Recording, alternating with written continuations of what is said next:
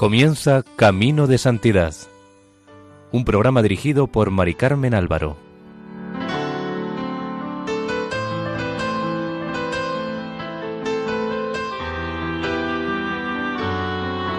Bienvenidos al programa Camino de Santidad, realizado por el equipo de Radio María en Castellón, Nuestra Señora del Lledó.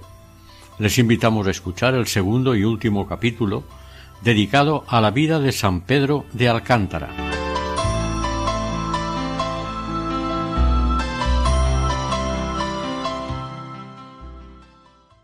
En el Palancar y sus alrededores hubo muchos prodigios realizados por el santo, como por ejemplo el sucedido cuando fray Pedro fue a visitar a las monjas de Coria. Una de las veces que fue a visitarlas, porque se dirigían espiritualmente con él, hacía un tiempo malísimo, de agua y nieve. Cuando ellas, le vieron entrar en su casa con la capucha quitada y la cabeza al aire, le preguntaron que por qué tanta crueldad consigo mismo. Y al momento se dieron cuenta de que el santo iba en compañía, a su derecha, de Cristo y a su izquierda de San Francisco de Asís. El santo, a la pregunta que le habían hecho, le respondió confirmando lo que ellas habían visto. ¿Cómo queréis, hijas, que me cubra en la presencia del Hijo de Dios. Santa Teresa de Jesús le vio varias veces acompañado de San Francisco de Asís y de San Antonio de Padua. Un día de verano, yendo San Pedro de Alcántara de Coria al Palancar, en el camino, antes de llegar a Torrejoncillo, socorrió milagrosamente a dos mujeres del Pedroso, al encontrarse el santo con ellas, les pidió, por caridad, un poco de agua, si llevaban, ya que tenía mucha sed. Ellas le respondieron que si él quisiera darles de lo mismo que les pedía, lo recibirían con mucha alegría, ya que estaban muy cansadas, sedientas y hambrientas. El santo se compadeció de ellas y les dijo Id, mis hermanas, al pie de aquella retama, que allí hay un poquito de pan, comedlo y satisfaced vuestra necesidad. Y fueron donde el santo les señaló, y encontraron el pan, y con él quedaron satisfechas del hambre y de la sed. Esto lo contó un testigo llamado Juan del Arroyo. Un milagro de estas mismas características tuvo lugar en las laderas de la Sierra de Altamira, pasado el pueblo de Marchagaz. Al parecer iba fray Pedro caminando hacia el convento de San Marcos, situado en la cima del monte. Como estaba sediento, se acercó a un labrador que estaba a la orilla del camino, sentado al lado de un pozo, para pedirle un poco de agua. A pesar de su buena voluntad, el hombre le dijo que no le podía satisfacer porque, a causa de la escasez de lluvias, hasta el botijo estaba completamente vacío. Según cuenta la tradición, Fray Pedro levantó los ojos al cielo y después le dijo al labrador que mirase hacia el interior del pozo, lo cual hizo, encontrando que estaba lleno hasta rebosar. El ya mencionado Juan de Arroyo también contó los éxtasis que el santo tenía delante de la cruz que había en un calvario colocado en el camino que lleva al Pedroso. El santo solía ir allí donde se ponía en oración y como está en alto la gente que iba al convento lo veía, por lo que cuando él percibía que alguien se acercaba para que no le viesen, hecho un ovillo y encogido como estaba sentado sobre sus rodillas, como arrebatado, entraba por el aire dentro del convento sin cambiar de postura, ni poner los pies en el suelo. En casas de Millán sanó a una niña ciega de cuatro años, tan solo bendiciéndola y tocándole los ojos. Al parecer, el padre de la niña la había llevado con anterioridad a una ermita llamada de agua santa, donde había una fuente en la que se habían curado muchos enfermos de lepra y sarna, además de otras enfermedades pero la niña no se curó. Un día que fue fray Pedro de Alcántara a casa de los padres de la testigo, María Núñez, que fue quien contó este milagro, le llevaron a la niña y simplemente le pidieron que la bendijera, y él así lo hizo, y tocó con su mano los ojos de la niña diciendo Dios te sane. Al día siguiente dijo el padre de la niña que desde que la tocó dicho padre su hija tenía vista la testigo aclaró que ella la conoció y era verdad que estaba sana y buena. En el Pedroso, un día, seguramente un miércoles de Pascua de Resurrección, había tanta gente para oír misa que tuvo de celebrarla a la intemperie. Estando celebrando, se levantó tan grande tempestad que todo el mundo se asustó, pero el padre dijo que no se preocuparan, que no pasaría nada, como así fue. Ni siquiera se apagaron las velas del altar, ya que en el lugar donde estaban no hubo ni aire ni agua, terminando la misa con paz y seguridad. Fuera de Extremadura, sólo el río Duero vio pasar a San Pedro de Alcántara sobre sus aguas. Los cronistas franciscanos contaron con detalle cómo sucedió cuando fue a visitar los conventos de la custodia de Galicia. Según palabras de los cardenales, arzobispos y obispos asistentes al consistorio de la canonización de Fray Pedro, los milagros sobre el agua fueron los más tenidos en cuenta para elevarlo a los altares. Este consistorio tuvo lugar el 28 de abril de 1669. Según el cardenal don Francisco Avicio, el beato Pedro de Alcántara superó al príncipe de los apóstoles en la heroicidad de las virtudes.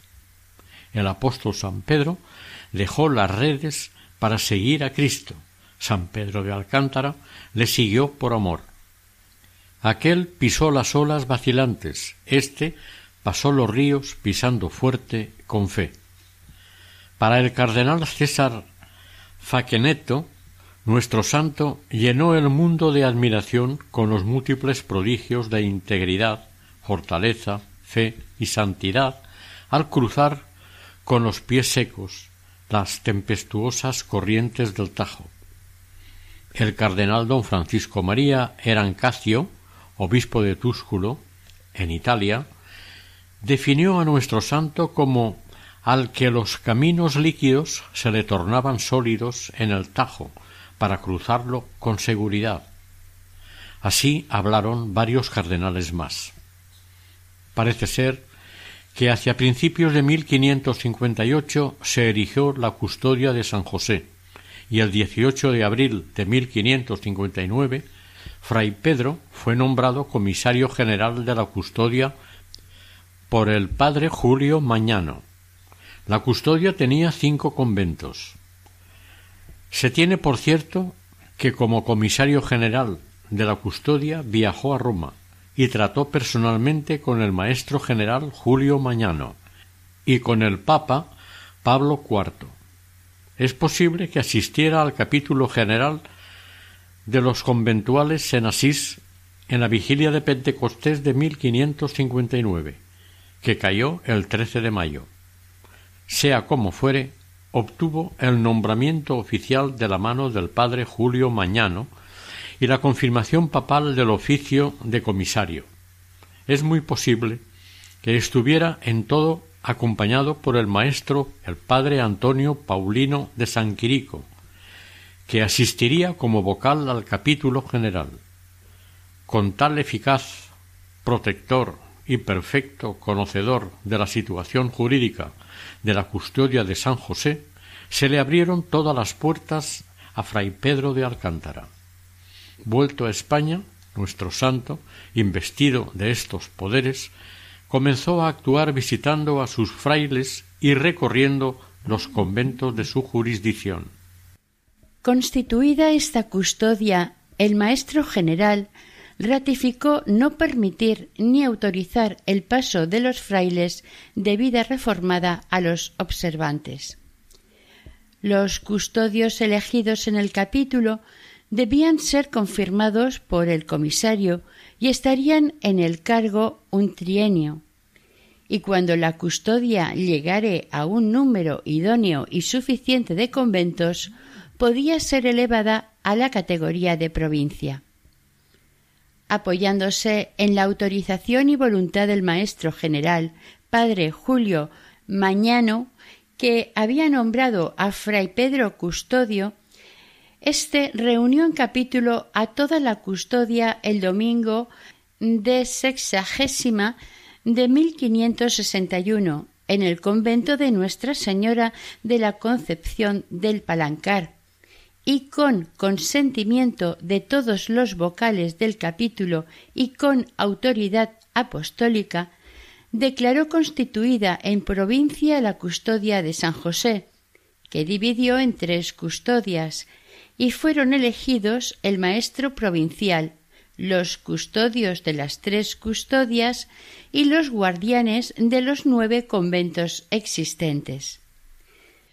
Como en todos los capítulos normales, se ordenaron sufragios por los vivos y difuntos, por la familia real española y por doña Juana, infanta de Castilla y princesa de Portugal, que fue la fundadora de las Descalzas Reales de Madrid en 1559, con las que sin duda estaba relacionado fray Pedro de Alcántara. También se ordenaron oraciones por el obispo de Coria y muchas personas más.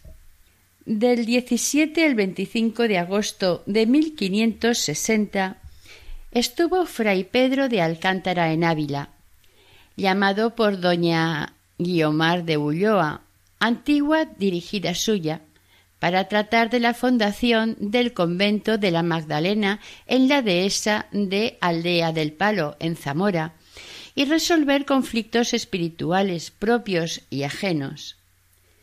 No era la primera vez que visitaba la ciudad, pues tenía allí buenos amigos.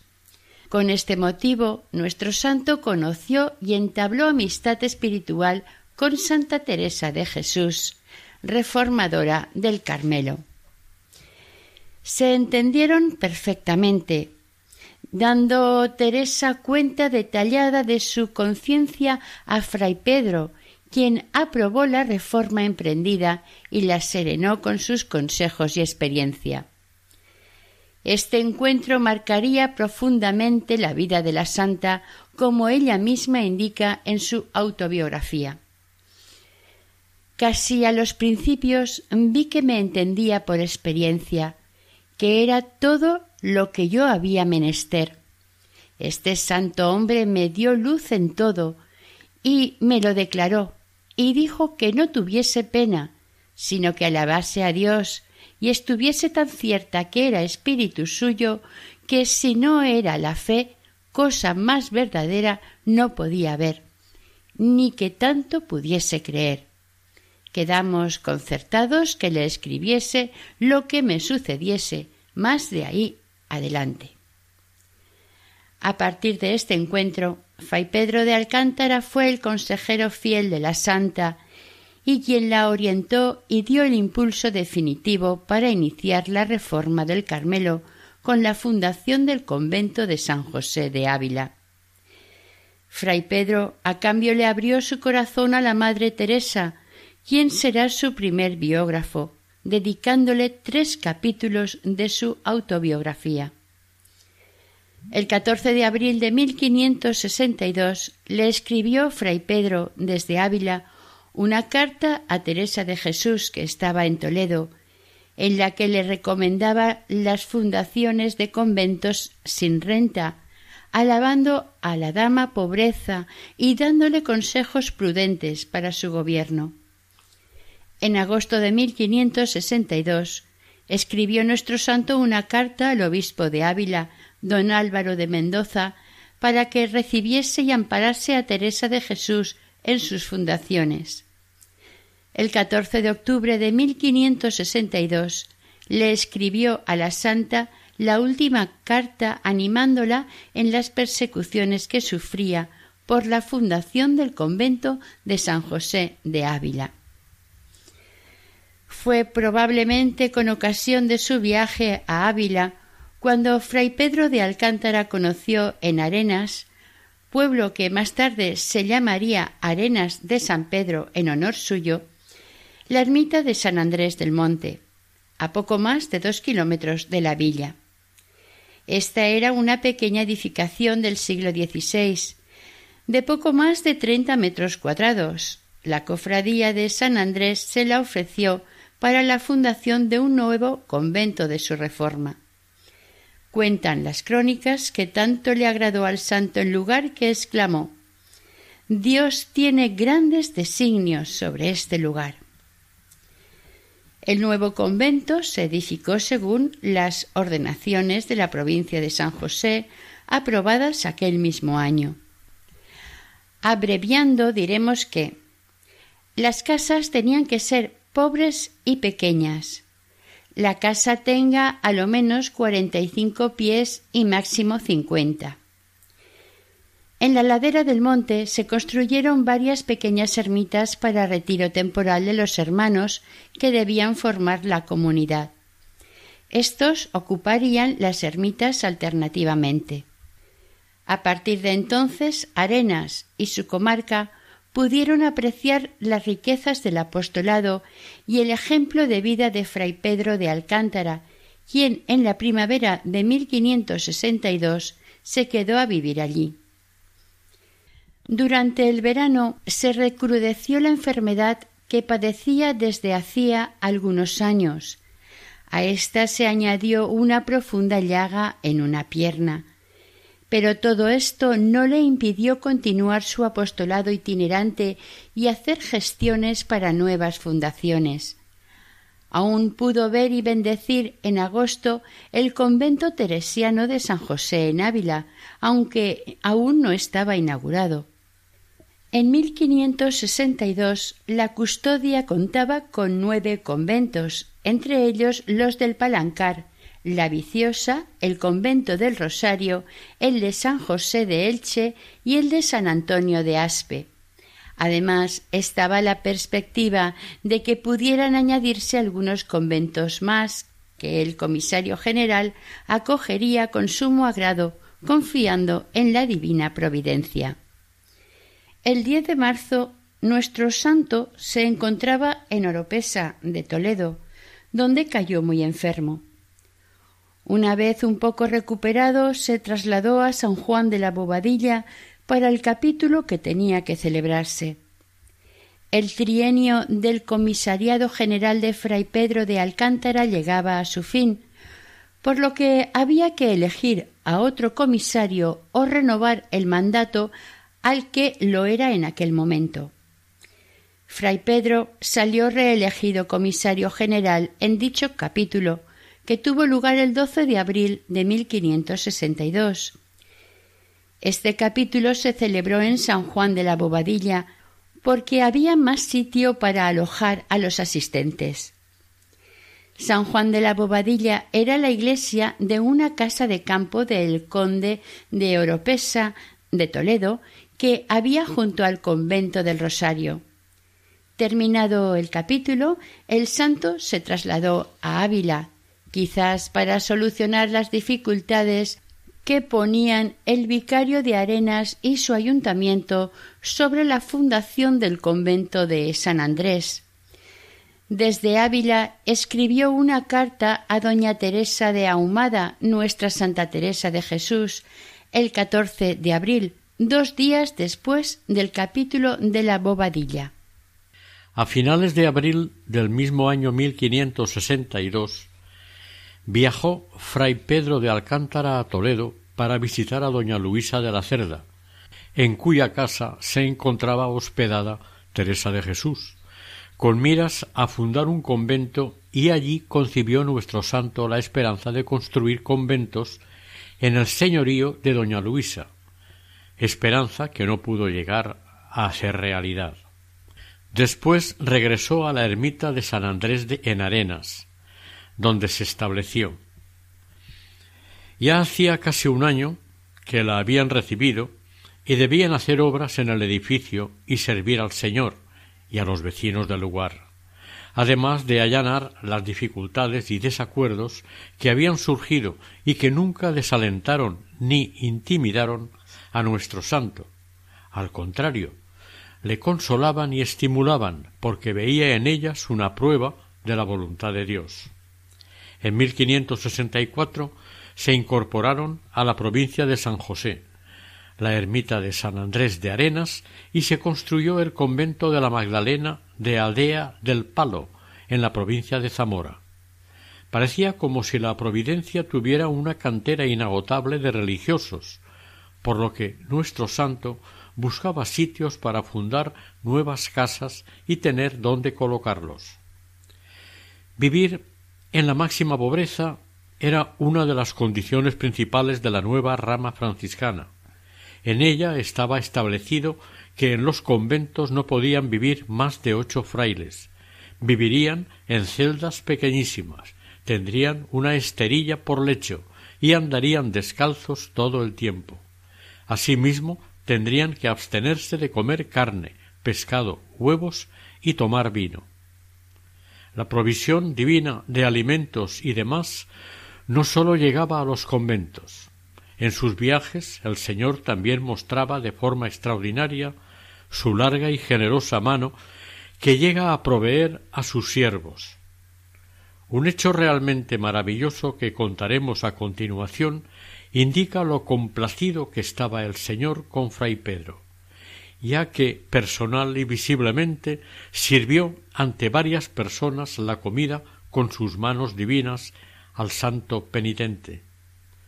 Santa Teresa de Jesús fue uno de los testigos de lo sucedido en el monasterio de la Encarnación de Ávila, donde por amor de Dios y consuelo de las religiosas, se sentó a la mesa con ellas fray Pedro, y entonces vieron a Jesús que convidaba y a Fray Pedro que recibía los bocados de las manos del Señor, sirviéndole el sabroso manjar preparado por la caridad y devoción de Teresa de Jesús. También testificó de otro milagro como la anterior María Díaz del Vivar, compañera de doña Guiomar de Ulloa, que vivió solitaria en San Millán de Ávila. Era discípula de Fray Pedro, y al enterarse de que éste estaba invitado a comer en casa de don Juan Velázquez Dávila, fue a visitarlo y hablarle de sus cosas. En la sala donde comían vio a innumerables ángeles alrededor de fray Pedro y a Jesús que estaba sentado a la derecha del santo, sirviéndole la comida. Sorprendida, Díaz dijo Pero, señor y vecino mío, ¿Aquí está su Majestad soberana? A lo que le respondió el Señor ¿Dónde quieres, hija, que esté, sino regalando y atendiendo a mis escogidos? Los arrobamientos eran frecuentes en Fray Pedro de Alcántara, a veces hasta en la mesa cuando estaba invitado, ante tanta fruta y manjar que Dios había creado para alimentar a sus criaturas, se quedaba arrobado en éxtasis mental, pensando en la generosidad de éste que tanto había creado para el hombre. Otras veces le sucedía en el campo. Sor María de Santa Ana, dominica de Belvis, manifestó en el proceso de Plasencia en 1615 que oyó decir a varias personas que yendo de camino se ponía a orar debajo de los árboles y le veían arrebatado y levantado del suelo tan alto como ellos. Pero, sobre todo, los arrobamientos los tenía diciendo misa en la cual se elevaba de forma que daba muchísima devoción a los presentes. A su vuelta de Ávila se alojó temporalmente en Arenas, en la casa de la cofradía de San Andrés, hasta que fuera terminado el convento. De aquí el 13 de septiembre, fue a presidir el capítulo provincial en el convento de San Juan Bautista de Deleitosa. Finalizado el capítulo, fue a ver a los condes de Oropesa, en Toledo, mecenas de algunas de sus fundaciones, con quienes le unía una gran amistad. Se hospedó en su palacio, y aunque necesitaba de cuidados, sólo aceptó una habitación diminuta, con un estrecho acceso en el entresuelo. Como la enfermedad se agravaba, el 12 de octubre, los condes de Oropesa lo acompañaron y llevaron a Arenas, donde quería recibir la muerte rodeado de sus hermanos frailes. En el amanecer del 18 de octubre, feliz por ver que ya se iba para la gloria, después de pedir perdón a su cuerpo por las asperezas y rigores con que le había tratado todo el tiempo de su vida, comenzó a rezar el Salmo Miserere, quedándose absorto en la contemplación de la Trinidad y de la Virgen María. Vuelto en sí, mientras iba diciendo Qué alegría cuando me dijeron Vamos a la casa del Señor. Entregó su espíritu. Murió San Pedro de Alcántara el 18 de octubre de 1562 en Arenas, Ávila. Era domingo por la mañana, día de San Lucas. Tenía sesenta y tres años de edad, de los cuales cuarenta y siete de religioso.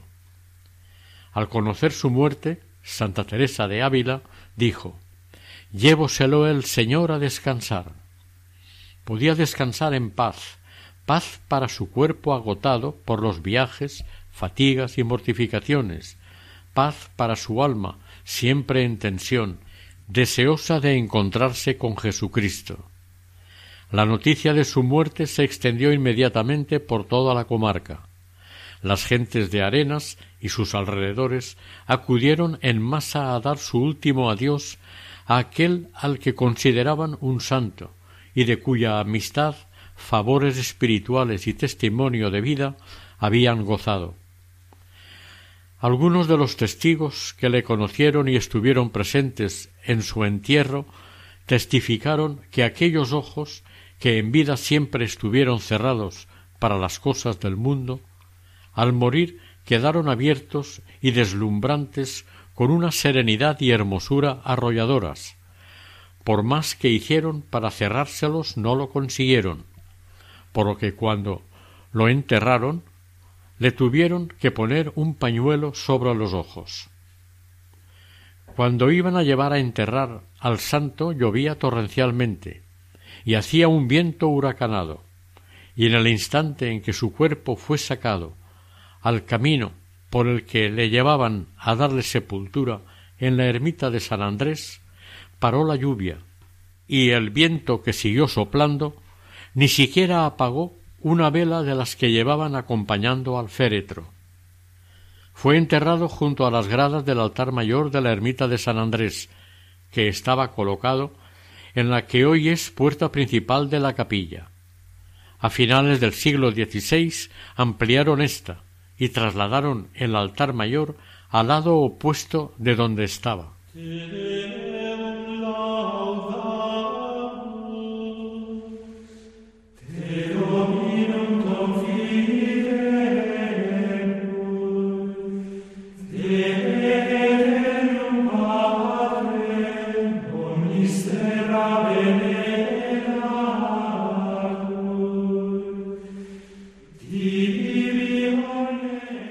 La fama de su santidad hizo que su sepulcro se convirtiera enseguida en meta de peregrinación de innumerables devotos que, sin distinción de clase ni condición, reconocían su santidad e invocaban su intercesión.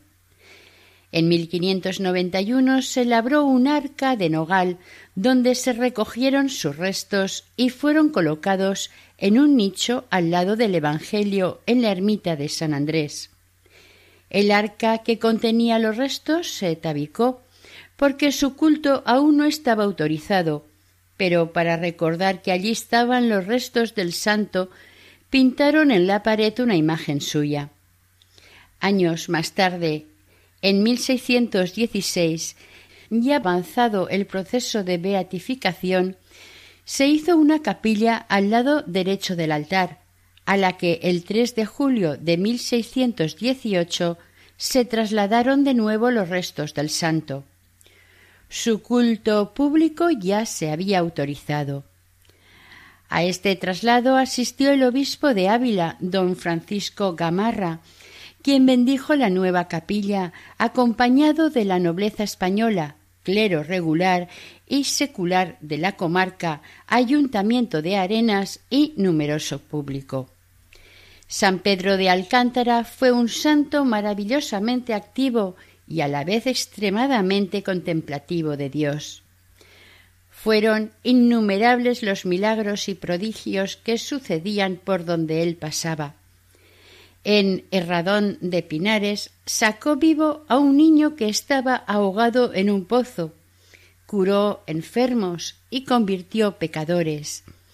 Era caritativo, humilde, vigilante, atento a los intereses materiales y espirituales, primero como guardián de varias casas, después como consejero provincial, visitador y comisario general.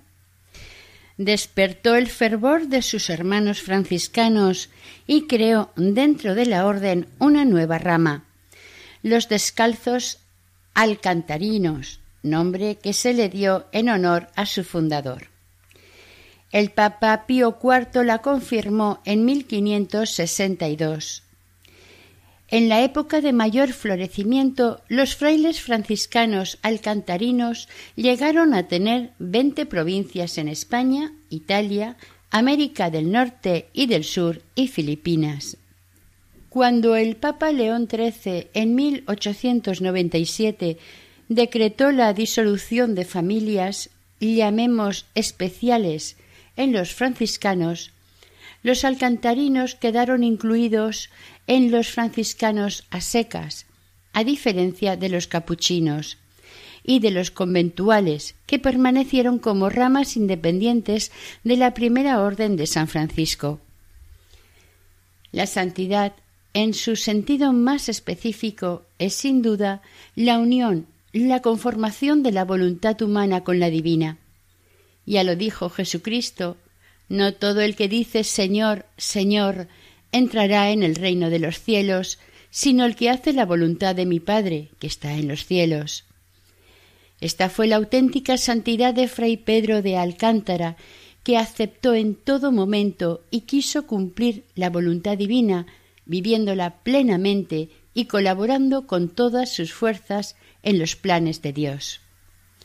Dijo de él Santa Teresa de Jesús Era muy viejo cuando le vine a conocer y tan extrema su flaqueza que no parecía sino hecho de raíces de árboles.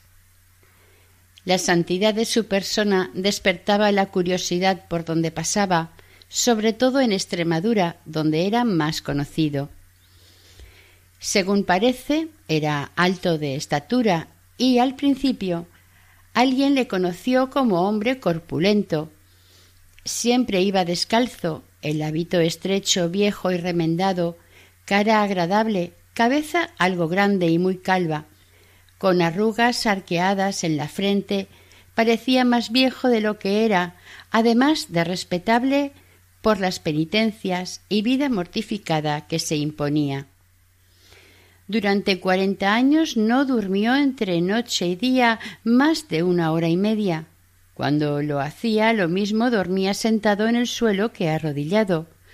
Comía muy poco y cuando le servían manjares mortificaba su gusto echando en ellos agua o ceniza. A veces no comía nada o solo pan y agua. Al parecer, durante tres años comió solo pan mojado en agua fría. En sus viajes llevaba la cabeza descubierta quemándosele con el sol, con lo cual ésta se le llenaba de ampollas y en invierno, afirmaron testigos, lo mismo nevara que lloviera, llevaba los pies descalzos y la cabeza llena de heridas y llagas causadas por el frío y la nieve. En sus viajes no llevaba ninguna clase de víveres con él para comer por el camino. Siempre confiaba en la bondad de Dios y no en los consuelos humanos. Son muchísimos los milagros que contaron los testigos a este respecto. El sacerdote de Talavera, don Diego Sánchez de la Jara, testificó el 11 de julio de 1608 haber oído al santo referir muchos milagros, como por ejemplo que un día en mitad del verano iba caminando con otro compañero por Sierra Morena. Almorzaron un torrezno que una ventera les dio de limosna y siguieron viaje. Hasta la siguiente venta o posada había cinco leguas de distancia.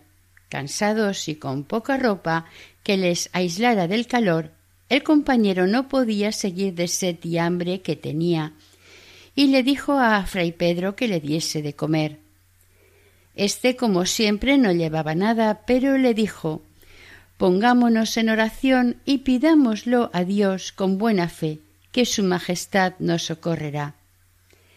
Estando en oración, de repente salió hacia ellos un gran toro, berreando y sacando la lengua, y escarbando la tierra como amenazándoles, y los dos frailes se fueron apartando del toro, el cual siempre se les ponía delante hasta que, huyendo, dieron con una fuente que allí había. Esto parecía cosa del cielo, porque el toro, cuando llegaron a la fuente, desapareció y no lo volvieron a ver más. Ellos saciaron su sed y necesidad y dieron gracias a Dios por ello. Estando el santo en el convento del Rosario, estuvieron dos o tres días sin comer. Los frailes le pidieron al padre que les diera algo de comer, ya que los tenía allí, y el santo les respondió Vamos al Santísimo Sacramento y pidámosle con fe que Él nos proveerá. Y así lo hicieron. Puestos en oración ante el Santísimo Sacramento, empezó a caer una fuertísima nevada, cuando de momento sonó la campanilla de la portería, y acudiendo el hermano portero sin abrir la puerta, preguntó quién era, y no le respondió nadie. Vuelto éste a la capilla, volvió a sonar la campanilla, y acercándose a la puerta, esta vez la abrió, y vio una canasta de pan cerca de la portería. Con la prisa no la cogió y se fue a decírselo a fray Pedro de Alcántara y a los otros frailes. Estos reconocieron tan gran milagro y el padre mandó que, con capa, cruz y ciriales, entrase en el cesto en procesión dando gracias a Dios por tan gran milagro. Según le contó fray Pedro al testigo de estos panes, enviaron uno al rey Felipe II, otro al Papa que había entonces y un tercero al rey don Sebastián de Portugal. Fue prodigiosa la penitencia que hacía fray Pedro de Alcántara. Esta fue su virtud preferida, por ser negación de sí mismo, renuncia voluntaria a las comodidades e imitación y seguimiento de Cristo crucificado. El cardenal Francisco Gómez de Sandoval y Rojas que conoció al santo, manifestó haber oído contar que diciéndole a fray Pedro que para qué hacía tanta penitencia y se afligía tanto, respondía que en este mundo no había descanso hasta llegar al otro, que yendo al cielo pensaba tender su manto y descansar allá. Esto nos aclara la explicación y el secreto de la asombrosa penitencia del santo, alabanza de Dios en este mundo y gloria alcanzada y descanso merecido en el otro. Su voluntad humana estaba identificada con la divina que le pedía e insinuaba esta penitencia que, sólo de oírla mencionar, nos estremece y horroriza. El fundamento y los móviles de su extrema penitencia eran agradar a Dios, cumplir su voluntad, seguir a Jesús valientemente hasta donde pudieran sus fuerzas, abrazado al sacrificio y a la mortificación gustosamente, con amor y alegría multiplicaba sus penitencias cada día con ilusión vocacional y sin oposición por parte de su naturaleza a la que tenía dominada por la voluntad. Como siempre andaba descalzo, con los pies completamente desnudos y sin pereza para caminar, tenía normalmente los pies heridos, Sus amigos y admiradores querían darle algún remedio para sus heridas sangrantes, pero él lo rechazaba con alegría y gracia. En una ocasión, estando en Coria, las heridas que tenía en los pies eran más grandes de lo habitual, y se le ocurrió cosérselos sonriendo con una lezna de zapatero. Él les decía a quienes lo veían que no le dolía. Hubo quien afirmó que oyó decir que le preguntaban algunas personas a fray Pedro que por qué no miraba al levantar los pies para no herirse de aquella manera, y él respondió porque no me acuerdo de ellos. El método que usaba el santo para superar el frío y convencer a su cuerpo cuando éste se quejaba era ingenioso.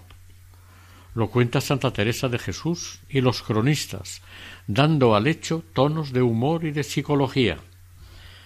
Para entretener y domesticar al hermano cuerpo, le proponía varios remedios a sus quejas. En lo más crudo del invierno se metía en los estanques de agua helada, tanto en el palancar como en la viciosa. Para lavar el hábito y los paños menores se quedaba con el mantillo y retorciendo las pobres y solitarias prendas que componían su vestimenta, sin esperar a que estuviesen secas, se las ponía mojadas, fuera invierno o verano. Una vez, estando ocupado en esta humilde tarea, llegó a visitarle el padre dominico Diego de Yanguas, el cual se quedó admirado de la humildad y trabajo del santo. Un día, saliendo de su pueblo, Alcántara, camino de la zarza con su compañero fray Juan de Neira, el cielo estaba cubierto de nubes y estalló una gran tempestad con fuertes vientos y lluvias. El acompañante empezó a temblar y quería volverse atrás, pero el santo le animó diciendo Pasemos, hijo, adelante, que el Señor lo remediará. Y durante muchísimo rato vieron caer una fuerte lluvia a uno y otro lado de ellos, y no se mojaron.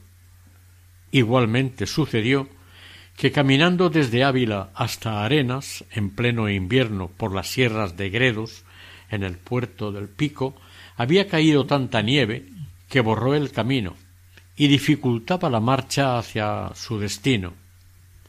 Anocheció y tuvieron que hacer noche en pleno despoblado de aquellas sierras. El compañero se refugió en el hueco de una peña y fray Pedro de Alcántara, que cuantos mayores trabajos y penalidades le sucedían, más fervor y contento espiritual tenía, ofreciéndoselo al Señor, se puso en oración al abrigo de unas paredes en ruinas, paseándose de un lado a otro en un espacio pequeño. La nieve formó como una capilla con su techo y paredes, quedando el santo aislado, tranquilo y seco, como si toda la noche hubiera estado muy abrigado en una habitación. La presencia continua de Dios, fortalecida y alimentada con su oración y amor inquebrantable al que dio su vida por nosotros, le hacía caminar con decisión y alegría en la práctica de la humildad, paciencia, caridad, renuncia de sí mismo y demás virtudes, para ponerse a las órdenes de Dios y al servicio de sus prójimos, con un corazón grande y ardiente. Este carácter simpático y amable, cimentado en raíces de negación propia e intransigencia en sus intereses personales, explica la aceptación de sus testimonios y el fecundo apostolado que con su presencia y enseñanzas realizó fray Pedro de Alcántara. Su comunicación con Dios mediante la oración se centraba sobre todo en los dos misterios de la vida de Cristo, encarnación y pasión, es decir, la entrada y el final del hombre Dios en la tierra. Estos le hacían perder el conocimiento entrando en éxtasis cada vez que los contemplaba en el sacrificio de la misa, que celebraba todos los días. Abstraído, solía repetir su pasmo y agradecimiento por la encarnación, dando gemidos y extasiándose por largo rato. Tuvo tal afecto y devoción a la Santa Cruz, resumen de la Pasión, que quería que dominase las voluntades humanas y se las honrase en todo lugar y tiempo. Muchos testigos dijeron haber visto una cruz colocada en la sierra de Gata por fray Pedro, que llamaba la atención por el sitio en que estaba colocada y por el tamaño de los maderos de que estaba formada. Por todos los lugares que pasó y frecuentaba, en los sitios más visibles y altos colocaba el signo de la redención para agradecer al Señor el beneficio que nos hizo. Un testigo que declaró el 7 de enero de 1616 aseguró que en el camino de Badajoz a Ciudad Rodrigo vio la cruz puesta en Sierra de Gata por Fray Pedro, en un sitio tan inaccesible que parecía imposible la subida. Además, vio otras cruces y preguntó espantado a los que estaban con él quién habría podido colocarlas en aquellos sitios y le dijeron que no sólo aquellas, sino otras muchas había colocado fray Pedro de Alcántara, subiendo los maderos de rodillas casi todo el camino. Nuestro santo también tuvo una gran devoción a la Madre de Dios. Puso bajo su advocación los conventos por él fundados y la honró de la mejor forma que él sabía. También tuvo por protectores celestiales a sus hermanos en religión, San Francisco de Asís y San Antonio de Padua, quienes fueron sus ayudantes y colaboradores, ellos en el cielo y Fray Pedro en la tierra, de grandes hazañas de restauración y consolidación del primitivo ideal franciscano, tal y como lo entendían los descalzos. Santa Teresa de Jesús, en una misa celebrada por Fray Pedro, tuvo la visión en la que oficiaban de ministros del altar los dos santos, lo cual confirma esta idea. También tuvo gran devoción y afecto a San Juan Evangelista y a San José, padre adoptivo de Jesús y protector de la custodia y provincia de su nombre. En su Tratado de la Oración y Meditación ocupan amplio espacio todos los acontecimientos de la pasión del Señor, desde la institución de la Eucaristía hasta su resurrección y ascensión a los cielos, según los días de la semana. Pero donde más sobresalía su amor a Jesucristo era en la celebración de la Santa Misa. Era opinión general y de personas sensatas que ningún sermón oían que les moviese más que una misa del santo fray Pedro. Son incontables los milagros sabidos por intercesión del santo después de su fallecimiento. Los más sobresalientes se encuentran en las declaraciones de los dieciséis testigos en 1601. Juan Fernández, vecino de Rama Castaña, estaba enfermo de graves calenturas. Desahuciado por los médicos, recibió la extremoción y estando para morir se encomendó una noche a fray Pedro, rogándole lo más encarecidamente que pudo pidiese al Señor el remedio de sus males. Y al momento de hacer la plegaria al bendito santo, súbitamente mejoró mucho y al día siguiente fue su mujer Ana Sánchez al convento de San Andrés y comunicó el milagro a los religiosos, quienes le dieron agua tocada a la reliquia del santo. El enfermo bebió de ella y en muy poco tiempo estuvo totalmente sano. Recuperado totalmente, peregrinó al convento para dar gracias a Dios y al santo.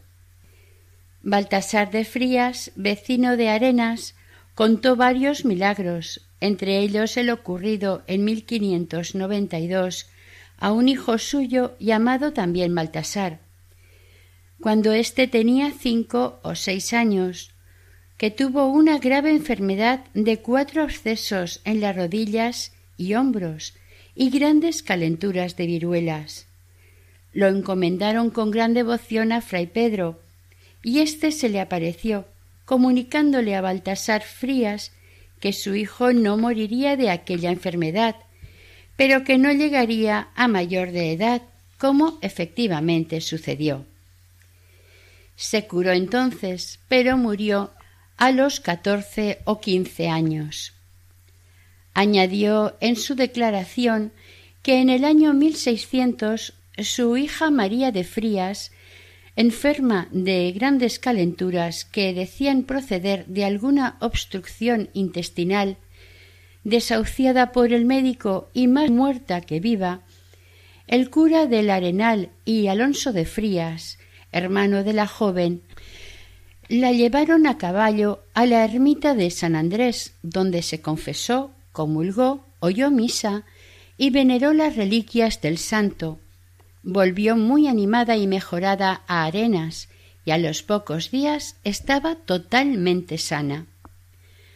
Fray Pedro de Alcántara fue beatificado por el Papa Gregorio XV el 18 de abril de 1622, domingo de Pascua, atendiendo las reiteradas peticiones de cardenales, obispos, reyes, nobles y pueblo sencillo.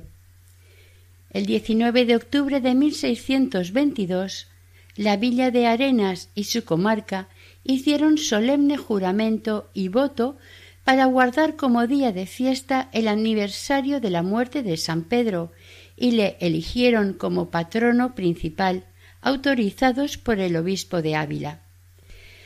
Fue canonizado por el Papa Clemente IX el 28 de abril de 1669. El 22 de octubre de 1674 fue elegido patrono principal de la ciudad y de la diócesis de Coria, y el 23 de diciembre de 1675 Clemente X extendió el rescripto de aprobación del patronato de San Pedro sobre la diócesis de Coria y su catedral. En 1957 la diócesis pasó a ser Coria Cáceres. En 1752 se colocó en la Basílica de San Pedro del Vaticano en Roma una gran estatua del santo, obra de Francisco de Vergara, privilegio reservado a los grandes fundadores de órdenes religiosas y que se concedió a él y a Teresa de Jesús. En 1757 se puso la primera piedra de la capilla que había de acoger definitivamente sus restos en su convento de Arenas, obra del arquitecto real Ventura Rodríguez. En 1826 fue declarado patrono de Brasil y el 22 de febrero de 1962, Juan XXIII declaró a San Pedro de Alcántara patrón principal, juntamente con la Virgen de Guadalupe, de toda la región extremeña. Su fiesta se celebra el 19 de octubre. Oración. San Pedro de Alcántara, que, esforzándote día tras día, fuiste labrando en tu alma la imagen de una gran santidad, enséñanos a todos a ser verdaderos santos, llevando una vida cristiana en gracia de Dios. Tú que tuviste siempre la convicción de que sin mortificación nadie se ve libre de pecados, fortalece nuestro ánimo para que sepamos imitar decididamente tu esforzado espíritu de sacrificio. Amén. Finalizamos aquí el segundo y último capítulo dedicado a San Pedro de Alcántara, dentro del programa Camino de Santidad, elaborado por el equipo de Radio María Nuestra Señora del Lledó de Castellón. Deseamos que el Señor y la Virgen nos bendigan.